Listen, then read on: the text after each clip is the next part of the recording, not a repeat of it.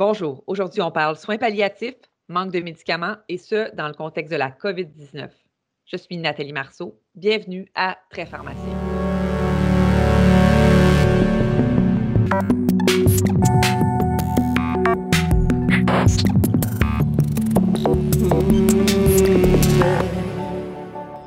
Bonjour à tous. Je suis heureuse de vous retrouver pour un nouvel épisode de Très Pharmacien dans le contexte de la COVID-19.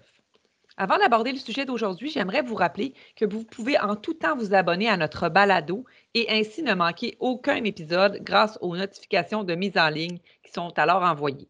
Très Pharmacien est accessible via Spotify, Apple Podcasts, Google Podcasts ou Google Play.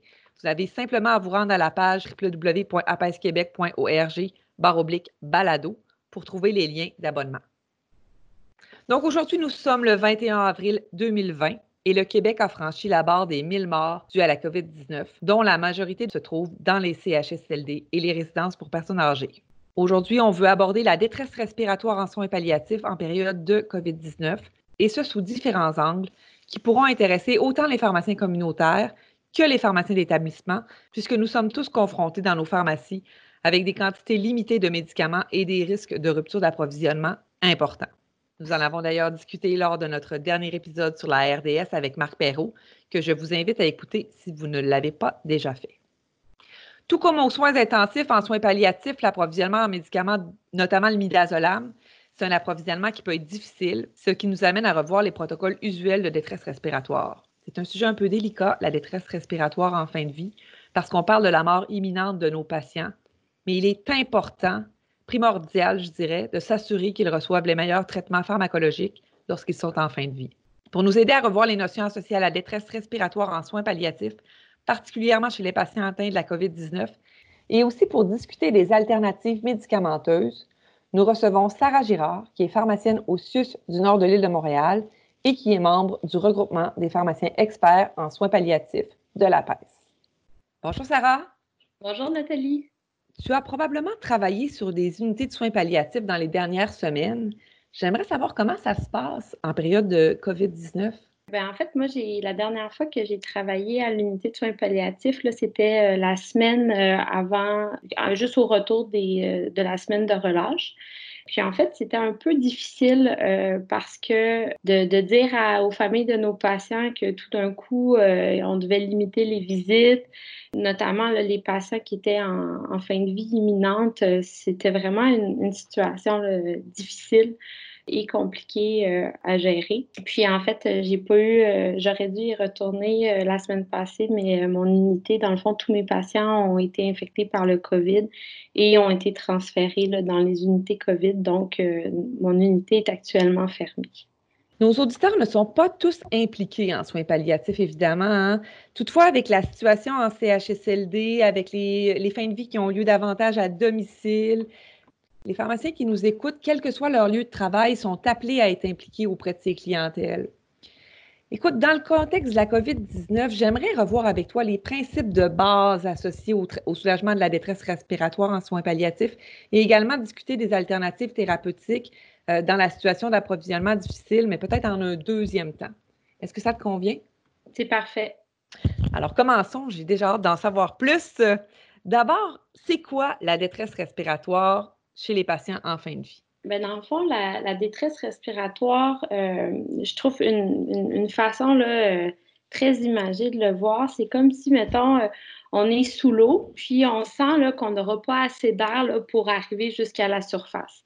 Euh, donc, c'est vraiment là comme un, un, épisode très, très anxiogène pour le patient. Et d'ailleurs, la plupart des gens qui sont autour là, de leur fin de vie euh, vont souvent exprimer là, la peur de mourir par suffocation. C'est quelque chose qui revient vraiment euh, fréquemment. L'INEX a, publié un protocole euh, médical national sur la détresse euh, en soins palliatifs. je me suis dit que c'était probablement la meilleure façon de, vous donner des caractéristiques cliniques euh, pertinentes pour évaluer la détresse. Donc, dans le fond, ce que nous dit l'INES, c'est qu'on devrait administrer un protocole de détresse à des patients qui présentent comme trois critères. Le premier critère, dans le fond, c'est une manifestation euh, clinique qui euh, suggère une détresse respiratoire majeure. Donc, le fait d'avoir une gêne respiratoire intolérable et constante au repos. Le fait de faire de la tachypnée, donc d'avoir un rythme respiratoire supérieur à 28 respirations par minute. Le fait d'être omnubilé par le besoin d'air le fait d'utiliser les muscles accessoires de la respiration, donc avoir un tirage intercostal et euh. Euh, la présence de cyanose, la présence de grondements en fin d'expiration et euh, les battements des ailes du nez. Ils ont rajouté aussi l'embarras bronchique sévère, mais ça, je vous dirais qu'en en pratique, c'est moins utilisé comme critère. Le deuxième critère qui nous dit, c'est que le patient doit présenter un état de panique. Donc, il doit avoir une anxiété intense, un regard effrayé, euh, les yeux écarquillés, euh, les muscles du visage contractés, là, vraiment euh, un état de panique. Et finalement, une agitation presque constante. Donc, le patient n'a aucune position confortable, il est agité, il est combatif. Je vous dirais qu'en pratique, la majorité des cliniciens vont administrer des protocoles de détresse chez les patients qui présentent des symptômes respiratoires et un symptôme psychologique, soit l'anxiété intense ou l'agitation. Et ce qui est important, c'est qu'on ne devrait pas administrer de protocole chez les patients qui sont inconscients. Est-ce qu'il y a une évaluation, euh, un, échelle associée à ça? Bien, en fait, malheureusement, là, euh, on n'a pas d'outil validé qui nous dit, euh, mettons, si tu as tel score sur telle échelle, on devrait t'administrer un protocole de détresse. Pour évaluer la, la dyspnée, dans le fond, il existe toutes sortes d'échelles, mais le gold standard, c'est vraiment ce que le patient exprime. Mais dis-moi, est-ce que je comprends qu'il y a une bonne part de subjectivité? Absolument. Il y a une grande part de, l'évaluation que euh, l'infirmière va faire du patient. Puis, je pense aux patients qui vont être à domicile. On va expliquer à la famille comment euh, juger de cette, euh, Absolument. ces symptômes? Oui. Par contre, je vous dirais que on est tellement inconfortable quand quelqu'un est en détresse respiratoire devant nous que je pense que les familles sont définitivement capables de faire cette évaluation-là. Si on, on, leur explique bien, dans le fond, l'espèce d'éventail de, symptômes que le patient pourrait avoir, puis en les guidant, là, telle sorte de des symptômes légers, faites ci, des symptômes plus sévères, faites ça. On va en parler tantôt en fonction des, des doses qu'on va donner de médicaments, mais je me demandais, est-ce que ça arrive souvent? Quel pourcentage des patients en fin de vie vont présenter de la détresse respiratoire? C'est intéressant euh, comme question parce que cette donnée-là, elle n'existe pas. Euh, ça a l'air bizarre comme ça, mais dans le fond, les, protocoles de détresse, c'est vraiment une pratique locale au Québec. Il y a très, très peu de données probantes qui, euh, qui, supportent leur utilisation. Si maintenant on regarde plus au niveau international, dans les autres pays, ce genre de, symptômes réfractaires-là, ils vont le, traiter là, avec la sédation palliative. Puis quand on regarde dans les revues systématiques, on sait qu'à peu près 5 à 36% des patients vont se retrouver euh, en euh, sédation palliative. Par contre, au Québec, dans le fond, si on utilise l'administration du protocole de détresse comme valeur intermédiaire pour l'évaluation du, nombre de détresse respiratoires, on a une étude récente qui a été publiée par les pharmaciens du, du CHU de Sherbrooke, qui est une étude de cohorte vraiment très intéressante et eux, ils ont vu là, que euh, chez 16% de leurs patients avaient reçu au moins un protocole de détresse. On a aussi une étude de rétrospective de l'UCPQ qui date euh, de quelques années, qui sont regardées spécifiquement chez des patients qui avaient un cancer euh, du poumon ou une MPOC terminale. et eux recevaient en moyenne, ils, voyaient qu'à peu près 30% de leurs patients avaient reçu un protocole de détresse dans leur épisode de soins. Avant de poursuivre, c'est quoi la différence entre la sédation palliative puis le protocole de détresse respiratoire? Bien, en fait, il y a une très grosse différence. C'est que un, protocole de détresse, l'objectif, dans le fond, c'est de sédationner momentanément le patient pour quelques heures, mais il y a des patients qui vont se réveiller de leur protocole de détresse. Euh, j'ai quelques, données. La plupart des patients, par contre, décèdent dans les 24 heures qui suivent euh, l'administration du protocole. Euh, mais il y a quand même des patients qui se réveillent. Alors que quand on fait une sédation palliative, on va endormir le patient jusqu'à sa mort. Donc, il n'y a pas de période d'éveil dans les sédations palliatives continues en règle générale. Il y a des cas un peu spécifiques de sédation intermittente, mais c'est un autre sujet. OK. Donc, à l'international, on est plus en sédation palliative, puis nous, on favorise que le patient se réveille un peu, puis, puis puisse communiquer s'il le désire. C'est ça, c'est vraiment, en fait, c'est vraiment que euh, l'objectif, c'est de soulager cette espèce de moment euh, de détresse intense parce que il y a des patients qui vont demander, à qui on va administrer comme plusieurs protocoles de détresse, puis d'ailleurs, c'est même une indication de sédation palliative. Il y a des patients qui, qui font des détresses respiratoires vraiment sévères à répétition, puis eux, on va les mettre en sédation palliative pour mieux contrôler leurs symptômes.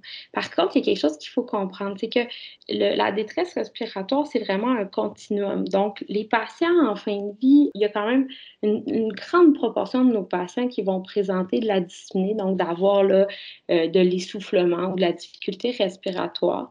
Euh, c'est sûr que dans certaines pathologies, la présence de dyspnée est vraiment très importante et c'est un facteur de mauvais pronostic. Donc, dans le fond, c'est un symptôme qui augmente plus on se rapproche de, la fin de la vie. C'est pas tous les patients qui vont avoir des épisodes épisodiques. Ça peut être vraiment un continuum. Et là, dans le fond, ce que nous, on recommande, c'est de traiter au fur et à mesure la dyspnée, à, à mesure qu'elle apparaît. Puis idéalement, si on traite bien notre patient, on ne devrait pas avoir besoin de lui administrer des protocoles de détresse parce qu'il il serait déjà comme soulagé puis pris en charge. D'accord, je comprends mieux. Je te ramène à ce que tu disais là, pour l'étude de l'IUCPQ où tu disais que 30% des gens avec la MPOC ou avec le cancer du poumon qui avaient reçu une détresse respiratoire. Ça m'amène à, te poser la question concernant les facteurs de risque et à, demander qu'est-ce qui se passe avec la COVID-19. Est-ce qu'on s'attend à ce ben, qu'il n'y ait plus de détresse? Dans le fond, les facteurs de risque qu'on considère pour la détresse respiratoire en fin de vie, c'est la présence d'une obstruction des voies respiratoires, puis des fois, ça peut être un envahissement du cancer ou en fait toutes sortes d'explications à l'obstruction. Euh, le patient peut faire une embolie pulmonaire, le patient peut faire euh, une pneumonie, un œdème pulmonaire, un infarctus du myocarde, une insuffisance respiratoire aiguë ou une peur panique devant la mort imminente quand on écoute ces facteurs de risque-là, on se dit que hmm, c'est pas mal possible que ça arrive plus fréquemment chez les patients atteints de COVID parce qu'on sait qu'ils ont des insuffisances respiratoires aiguës vraiment importantes, des pneumonies vraiment importantes, donc ça ferait pas mal de sens. Par rapport au COVID spécifiquement, j'ai trouvé un seul article dans la littérature qui traitait vraiment de la symptomatologie des patients euh, atteints du COVID en soins palliatifs. Et euh, dans le fond, c'est intéressant, c'est des médecins suisses qui travaillent près de la frontière euh, nord de l'Italie. Et dans le fond, eux, dans leur article, ils séparaient les patients en trois classes. Donc, des patients qui sont stables, euh, qui ont quand même des symptômes. Ils présentent de la dyspnée, de la fièvre, des frissons, de l'anxiété. Une autre catégorie de patients qui présentent, dans le fond, qu'eux nomment instables, puis finalement des patients vraiment en fin de vie. Puis ce qu'ils notaient de ces patients qui sont en fin de vie de la COVID, c'est qu'ils sont vraiment très hypoxémiques. Euh, ils peuvent présenter de l'agitation, des frissons, beaucoup de détresse, euh, de la tachycardie et de la tachypnée. Puis ça, c'est intéressant parce que je vous dirais que dans nos unités, là, notamment, euh, moi, je, travaille avec le CHSLD Notre-Dame-de-la-Merci qui a eu la première éclosion de COVID dans, dans nos installations. Puis c'est quelque chose qui, euh, cette espèce de classification où on a des patients qui sont, quand même peu symptomatiques, relativement stables, euh, et des patients, donc certains patients plus instables et vraiment symptomatiques, bien, ça, correspond là, à la, description clinique dont j'ai entendu parler. Donc, euh, ça me paraît adéquat.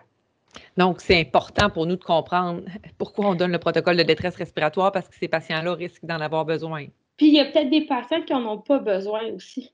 C'est que leurs symptômes ne justifient pas l'administration d'un protocole de détresse.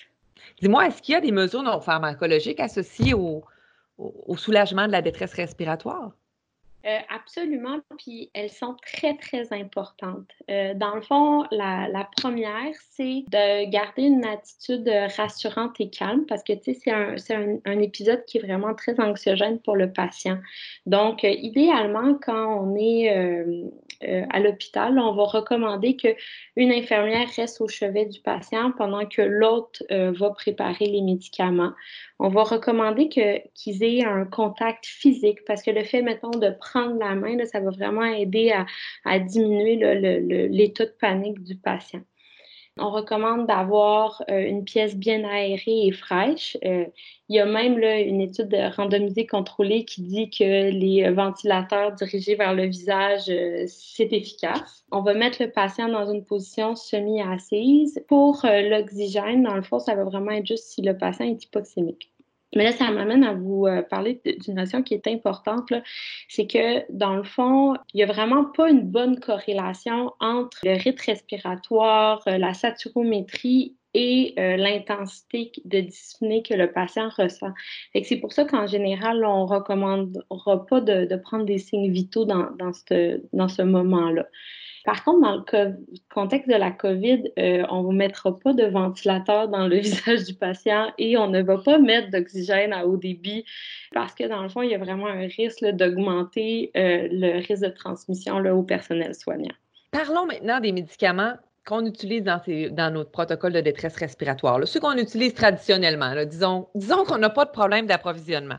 Donc, je vais vous parler dans, dans le monde idéal juste peut-être rappeler, c'est quoi nos objectifs de traitement là, quand on donne un protocole de détresse?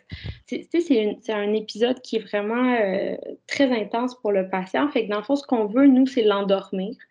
On veut aussi, euh, évidemment, soulager ces, symptômes de dyspnée et on veut provoquer une amnésie antérograde parce que, dans le fond, idéalement, si le patient se réveille, on aimerait ça qu'il s'en souvienne plus de ce moment vraiment désagréable où il où il y avait l'impression qu'il suffoquait finalement. Donc, dans le fond, le premier médicament, puis probablement le plus important, c'est la benzodiazépine, parce que dans le fond, c'est elle qui va nous permettre d'induire une sédation rapidement. C'est pour cette raison que dans les protocoles de détresse, on dit toujours que c'est celle-là qui doit être administrée la première. La, benzo est avantageuse parce qu'elle a des propriétés anxiolytiques, amnésiantes et myorelaxantes. Euh, nous, on préfère le midazolam parce que c'est celui qui agit le plus rapidement. On parle d'un début d'action en sous-cutané de 5 à 15 minutes. Et on va utiliser une dose de départ de 5 mg chez les patients naïfs. On, a choisi le midazolam parce qu'il agit vite, mais on, on pourrait certainement prendre le lorazépam ou l'oxazépam. Ben, en fait, en fait euh, l'oxazépam, non, parce qu'il n'existe pas euh, par la voie euh, sous-cutanée. Mais dans le temps, on utilisait le, le lorazépam aussi, mais maintenant, de plus en plus, là, les protocoles dans les hôpitaux, on met juste le, le midazolam. Parce que si on regarde le début d'action du lorazépam, on parle plus de comme 15 minutes de début d'action. Fait Entre vous et moi, là, 10 minutes de plus en détresse, c'est un petit peu moins agréable. Fait que, euh, au niveau des ajustements qu'on va faire au niveau de cette dose-là, dans le fond, si un patient pèse plus que 70 kilos, euh, je vous avoue que c'est assez rare en soins palliatifs, mais ça arrive. On lui donnerait à ce moment-là 10 mg de Versed dans son protocole. Ça, par contre, euh, les ajustements là, versus les doses quotidiennes là, varient en fonction des régions du Québec. Mais en règle générale, si un patient reçoit quand même en équivalent, mettons, de l'orazépam entre 3 et 12 mg par jour, on va lui donner aussi 10 mg de Versed. Puis s'il prend vraiment des très hautes doses, on va lui donner 15 mg de Versed on retrouve malheureusement pas le, ratio d'équivalence entre le Versed et l'orazépam dans la majorité des tableaux qu'on a dans la littérature. Euh, nous, en pratique, on utilise un ratio de 5 pour 1, euh, mais je sais que certains centres utilisent plus 2,5 euh, mg de Versed pour 1 mg de lorazépam. Ensuite, le deuxième médicament qu'on va utiliser, c'est l'opioïde. Dans le fond, euh, pourquoi on administre un opioïde? Euh, c'est qu'on on connaît tous les effets dépresseurs euh, sur le centre respiratoire du tronc cérébral. On sait que l'opioïde va augmenter notre sensibilité à l'augmentation de CO2, puis va provoquer une diminution du rythme respiratoire. Euh, mais on pense de plus en plus, il y a des études récentes en neuroimagerie qui montrent qu'on aurait euh, vraiment une intégration de la dyspnée un peu comme la douleur avec une dimension sensorielle puis une dimension affective et que l'opioïde viendrait finalement diminuer le caractère désagréable de la dyspnée comme il le fait pour la douleur.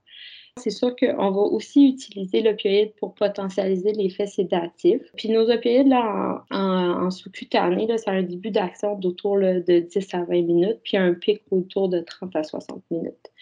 Si on est dans la région de Québec, on donne 10 euh, mg de morphine. Puis si on est à Montréal puis à Sherbrooke, ben, on donne 5. Euh, ensuite, euh, l'ajustement aussi des doses là, en fonction de l'analgésie régulière du patient varie d'une région à l'autre. moi, je vais vous donner ce que nous, on fait en pratique à Montréal. Donc, on va utiliser l'équivalent de 1,5 fois la dose sous-cutanée Q4 heures. Euh, un petit truc personnel, dans le fond, moi, ce que je fais, c'est que je convertis en équivalence sous-cutanée euh, et je donne 25 qui revient exactement à la même chose. Euh, c'est plus rapide. Il y a certains centres qui vont donner des doses maximales de 50 mg en équivalent de morphine. Euh, d'autres où euh, c'est moins clair. Historiquement, on utilisait juste la morphine puis l'hydromorphone, mais euh, maintenant, quand on utilise du fentanyl sous-cutané chez les patients, on utilise même le fentanyl dans les protocoles de détresse. Puis il nous reste en fait le, dernier agent, c'est la scopolamine qu'on utilise. La scopo, on va l'utiliser vraiment pour potentialiser l'effet sédatif, puis vraiment augmenter l'amnésie antérograde et par le fait même réduire les sécrétions bronchiques. On utilise en général 0,4 euh, mg. Euh, il y a certains centres qui vont l'augmenter s'ils reçoivent des doses régulières, mais ça, c'est n'est pas fait partout. Dis-moi si j'ai bien compris. J'essaie de résumer pour les auditeurs, là, puis pour moi-même. La première chose que je donne, c'est le midazolam. Il agit vite, à peu près en cinq minutes. Ma dose de départ chez un patient euh, naïf ou plus ou moins exposé, 5 mg. Exactement. En deuxième, je donne mon opioïde, qui est la morphine, possiblement, ou qui pourrait être un autre agent comme l'hydromorphone, dépendant de la région du Québec. Puis en troisième, je donne ma scopolamine, qui potentialise l'effet sédatif, qui donne de l'amnésie antérograde, puis qui réduit les sécrétions. Exactement. Et ça, ça m'amène à ma question que je suis toujours toute mêlée. C'est quoi la différence entre la scopolamine, l'iocine et le glycopyrrolate? C'est une très bonne question. En fait, la scopolamine, au niveau moléculaire, elle ressemble vraiment beaucoup à l'atropine. C'est vraiment un anticholinergique euh, pur et dur. Euh, le glycopyrrolate, dans le fond, c'est euh, la, la scopolamine, c'est une amine tertiaire. Puis le glycopyrrolate, c'est une amine quaternaire. le, fait qu'il soit chargé positivement au pH physiologique, ça fait que le robinul, il fait, la même action au niveau périphérique, mais il ne va pas passer la barrière hémato-encéphalique, donc il ne va pas causer de sédation ni d'amnésie. Euh, puis c'est quelque chose que nous, on utilise vraiment en pratique, ça, parce qu'on s'est rendu compte euh, que des fois, des petites madames de 80 ans à qui on donne une dose de scopo, là, ben, ça peut leur déclencher des hallucinations. Fait qu'en pratique, on va vraiment privilégier le robinul chez les patients qui sont conscients là, pour le, le traitement des rôles. Ah, c'est plus clair maintenant. Je euh, j'ai pas répondu à ta question sur le buscopan. Donc, le buscopan, c'est euh, de l'iocine bromide, mais on pourrait dire aussi de la scopolamine bromide. C'est comme le robinul, une amine quaternaire. Par contre, au niveau de, son affinité, euh, il aime beaucoup les récepteurs muscariniques au niveau des musclis gastro-intestinaux. Puis c'est pour ça qu'il est efficace pour réduire les crampes abdominales. Mais il y a aussi un effet au niveau des, sécrétions euh, bronchiques et euh, pharyngiques. Donc, quand j'arrive à donner mon troisième agent dans mon protocole de détresse respiratoire, je vais utiliser un de ces trois agents-là selon un peu la clinique? Euh, non, en fait, on utilise toujours la scopolamine en règle générale, parce que dans le fond, on, veut, on va vraiment chercher notre effet sédatif. Puis ben, les deux autres, euh, ils sont très peu sédatifs parce qu'ils ne passent pas la barrière hémato-encéphalique. Euh, mais dans le fond, là, tu m'amènes à parler des pénuries de médicaments. Puis effectivement, dans le, dans le contexte de la COVID, là, on a un problème anticipé et actuel de, de pénurie de scopolamine.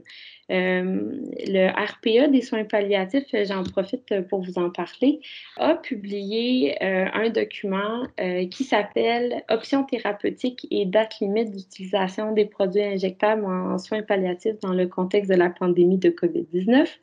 Et dans le fond, dans ce document-là, on donne des recommandations sur ce qu'on devrait utiliser si on n'a plus de scopolamine pour le protocole de détresse.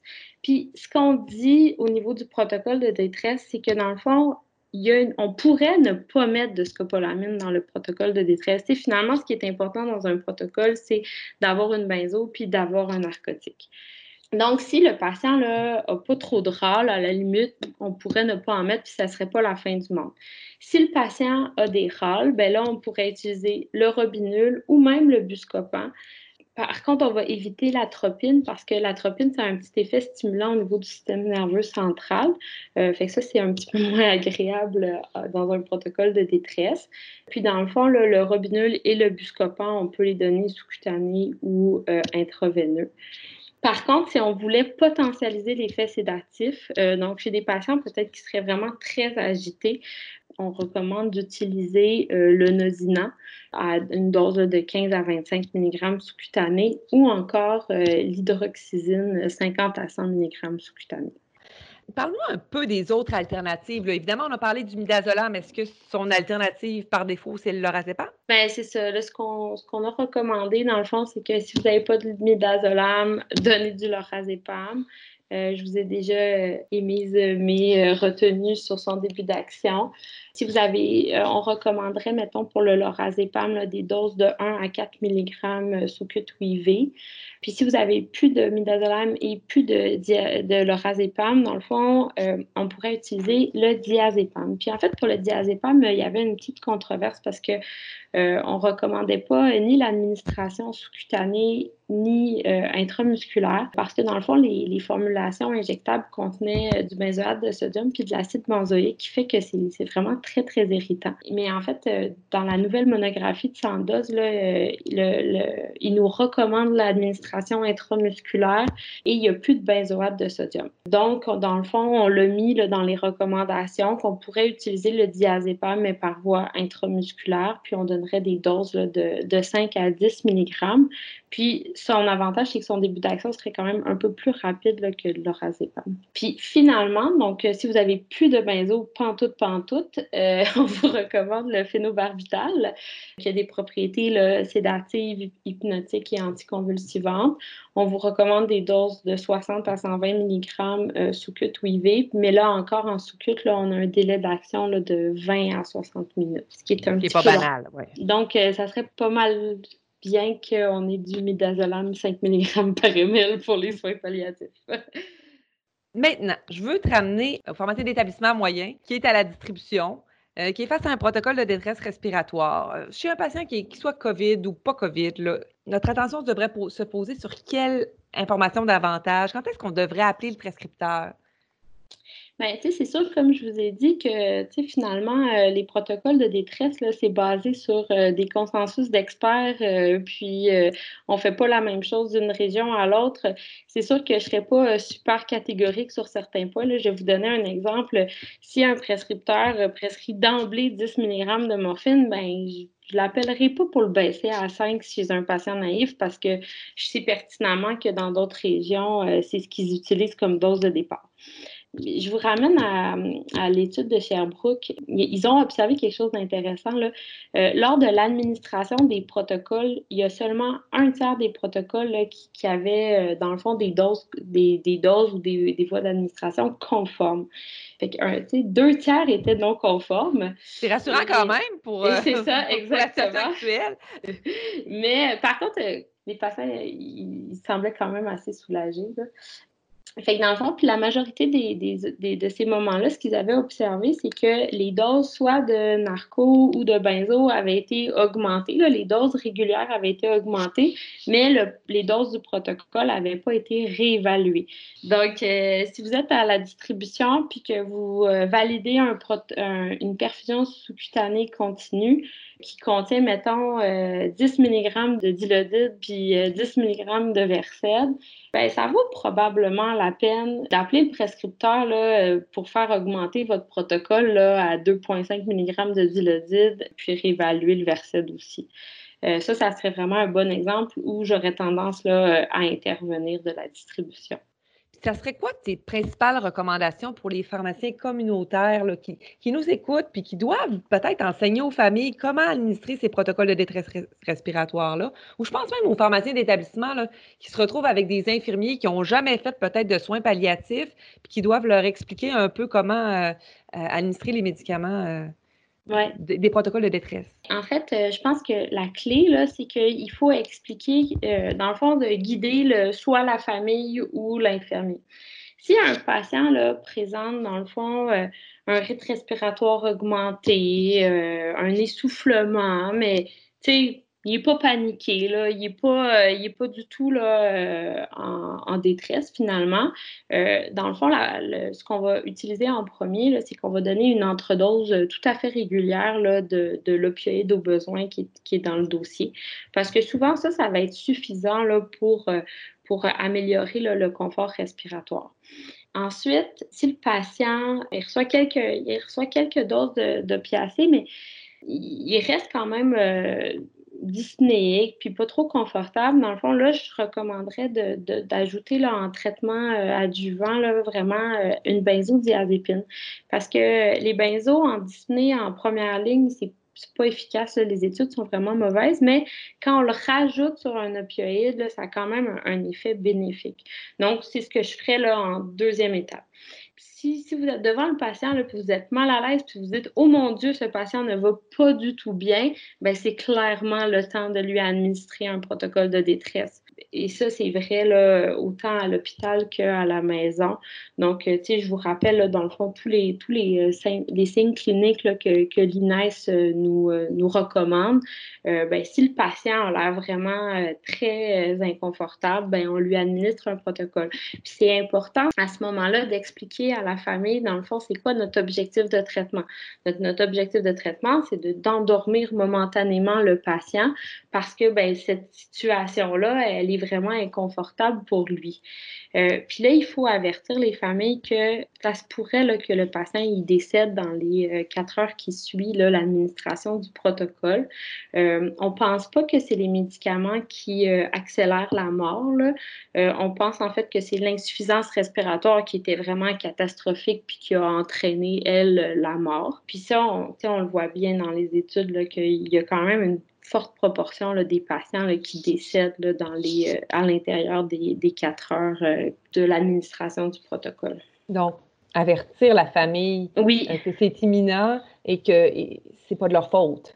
Non, puis, que ça ne sera pas parce qu'ils ont administré les patients, les médicaments que le patient va mourir. Puis c'est ce que je vous disais au début, hein, c'est un facteur de mauvais pronostic, c'est un symptôme qui augmente plus on se rapproche de la fin de la vie. Donc, on pense en fait que c'est le, cours normal des choses qui se passent, puis que nos médicaments ils ont juste servi à soulager le patient. Merci Sarah. As-tu quelque chose à rajouter qu'on n'aurait pas couvert dans le balado? Euh, ben, il y a juste peut-être la, notion de, de, perfusion d'opiacés. C'est super important de prendre en charge la dyspnée au fur et à mesure qu'elle apparaît. C'est sûr qu'avec le COVID, il y a des patients qui arrivent dans des situations là, complètement euh, catastrophiques. probablement que ces patients-là, cette catégorie-là de patients, va nécessiter des, perfusions à haute dose, euh, puis euh, vraiment un, traitement pharmacologique agressif. Mais euh, ce que nous, on s'est rendu compte à Notre-Dame de la Merci, c'est que finalement, il y avait beaucoup de patients qui étaient soulagés avec des relativement petites doses de morphine, juste 10 mg sur 24 heures, c'était suffisant pour soulager leurs symptômes. Et donc, ce qu'on a choisi de faire, c'est de faire des petites perfusions, mais qu'on pouvait augmenter le, débit, en fait, de suivre la symptomatologie du patient. Parce que dans le fond, en ce moment, dans, dans, nos installations, on a vraiment un problème de personnel très important.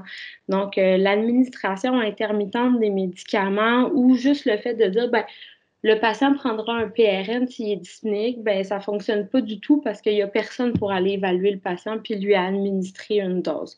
Donc, euh, c'est pour ça que même si ce n'est pas nécessairement notre pratique commune, ben, on a décidé de euh, recommander de débuter des perfusions pour contrôler les symptômes. On a aussi euh, proposer euh, des versions d'administration intermittente un peu spéciales, des plus grosses doses moins souvent pour accommoder le, manque d'infirmières, parce que finalement, la réalité est très difficile. Merci Sarah Girard d'avoir partagé ton expertise avec nous. Je voulais revenir sur le document que vous avez publié avec le RPE de soins palliatifs qui s'appelle Options thérapeutiques et DLU des produits injectables en soins palliatifs dans le contexte de la pandémie. Premièrement, je voulais te féliciter. Tu es une des co-auteurs et c'est un excellent document. Puis je voulais également dire aux auditeurs que ce document se retrouve sur le site de la PES et qu'il est accessible à tous. Donc, n'hésitez pas à le consulter. J'aimerais juste rajouter que ce document-là a été fait euh, en collaboration avec euh, le groupe de travail sur les préparations stériles de la PES. Puis on y discute là aussi de, grâce à leur rapport euh, important de, de recommandations pour éviter, dans le fond, de perdre les restants d'ampoules ou les restants de fioles parce que dans une pénurie, on peut toujours économiser nos médicaments en premier. Chers auditeurs, merci d'avoir été à l'écoute de ce quatrième épisode sur la COVID-19. Nous planifions un cinquième balado COVID sous l'angle de la pédiatrie avec Hélène Roy, qui est pharmacienne au CHU Sainte-Justine. D'ici là, prenez soin de vous et au plaisir de vous retrouver bientôt.